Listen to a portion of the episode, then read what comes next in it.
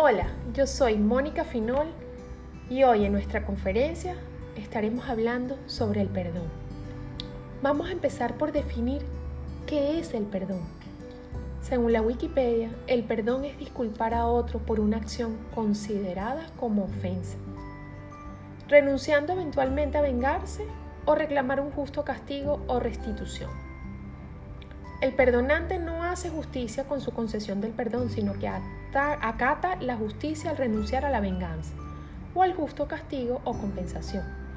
Según el libro del perdón de Raymond Sanz, el perdón verdadero ni siquiera percibe el error como culpa, por lo que no juzga. Para mí perdonar es sanar las emociones. Para Mónica, para mí, el perdón es liberarte. Para mí no hay nada más libre que perdonar. El perdonar te acerca a Dios, te llena de paz y te hace sentir libre. Muchas veces ofendemos sin querer y cuántas veces hemos dicho perdóname, no fue mi intención. Cuando eliges el perdón desde el corazón, te llenas de paz interior. Es un acto de amor y donde hay amor todo sana en nuestro interior. Cada vez que eliges perdonar, liberas sentimientos curativos y sanadores. El mayor beneficio lo obtienes quien es capaz de perdonar y no llenarse de resentimiento. Es como liberar cualquier sentimiento que te ate un pasado lleno de rencor.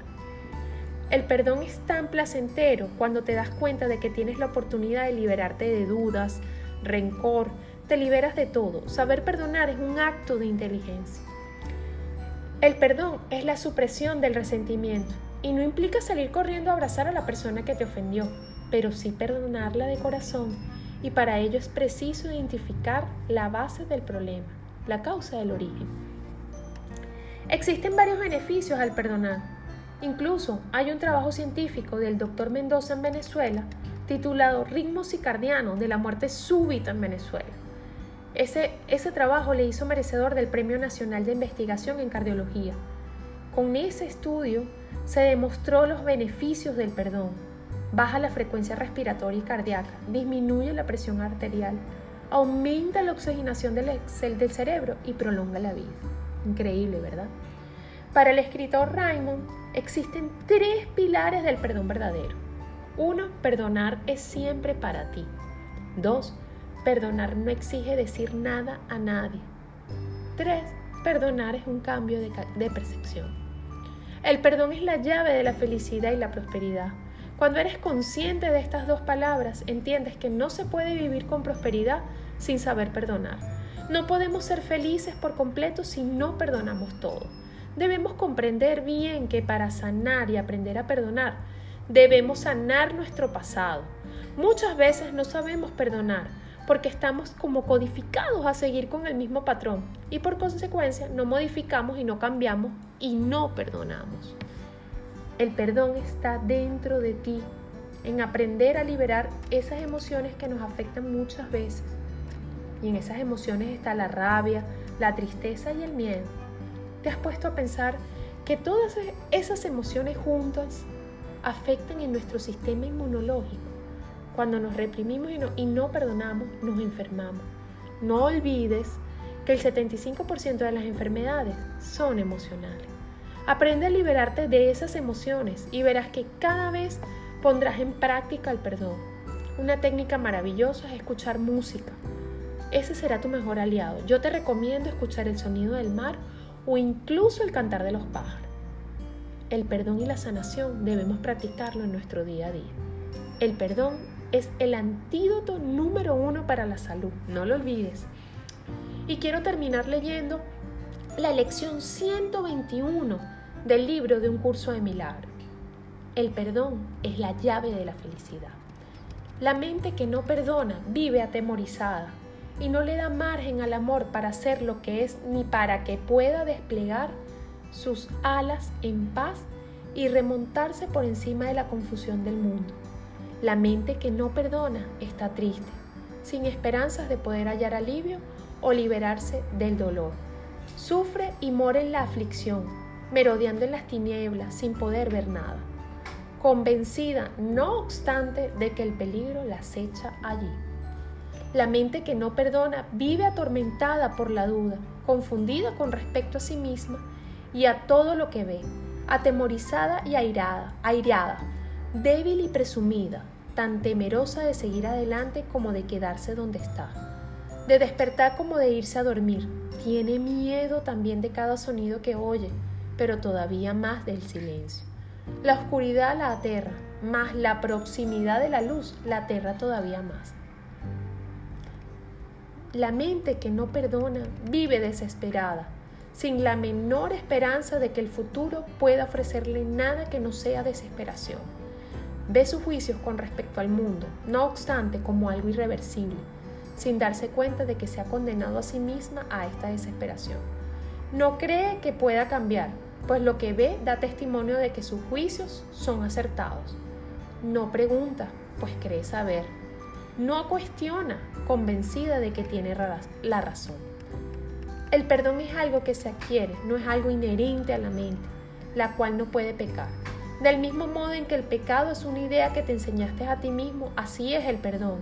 Es algo que tienes que aprender, no de ti mismo, sino del maestro que representa a tu otro ser. A través de él aprendes a perdonar, al ser que crees haber hecho y dejas que desaparezca. Así es como le devuelves tu mente en su totalidad a aquel que es tu ser y que jamás puede pecar. Cada mente que no perdona te brinda una oportunidad más de enseñarle a la tuya cómo perdonarse a sí misma. Cada una de ellas está esperando a liberarse del infierno a través de ti y se dirige a ti implorando del cielo aquí y ahora. Nuestra práctica de hoy consiste en aprender a perdonar si estás dispuesto, hoy puedes aprender a aceptar la llave de la felicidad y a usarla en beneficio propio. Dedicaremos 10 minutos por la mañana y otros 10 por la noche a aprender cómo otorgar perdón y también cómo recibirlo. La mente que no perdona no cree que dar y recibir sean lo mismo. Hoy trataremos, no obstante, de que aprender y perdonar es lo mismo, practicando el perdón con alguien a quien consideras un enemigo, así como con alguien a quien consideras un amigo. Y a medida que aprendes y aprendas a verlos ambos como uno solo, entenderemos la lección y veremos que su escape supone el tuyo. Comienza las sesiones de prácticas más largas pensando en alguien que no te cae bien, alguien que parece irritarte y con quien lamentarías haberte encontrado alguien a quien detestas o que simplemente tratas de ignorar. La forma en que tu hostilidad se manifiesta es irrelevante. probablemente ya sabes de quién se trata. Ese mismo. Cierra ahora los ojos y visualízalo en tu mente. Contémplalo por un rato. Trata de percibir algún, alguna luz en alguna parte de él, algún pequeño destello que nunca antes habías visto. Trata de encontrar alguna chispa de luminosidad brillando a través de la desagradable imagen que te has formado de él. Continúa contemplando esa imagen hasta que veas luz en alguna parte y trata entonces de que esa luz se expanda hasta envolver a dicha persona y transforme esa imagen en algo bueno y hermoso. Contempla esa imagen por un rato y luego trae en la mente la imagen de alguien a quien consideras un amigo Trata de transferirle esa luz que aprendiste a ver en torno de quien antes fuera tu enemigo. Percíbelo ahora como algo más que un amigo, pues en esa luz te mostrará su salvación. Permítete entonces que Él te ofrezca la luz que ves en Él y deja que tu enemigo y tu amigo se unan para bendecirte con lo que tú les diste. Ahora eres uno con ellos, tal como ellos son uno contigo. Ahora te has perdonado a ti mismo. No te olvides a lo largo del día del papel que juega la salvación en brindar felicidad a todas las mentes que no perdonan, incluyendo la tuya.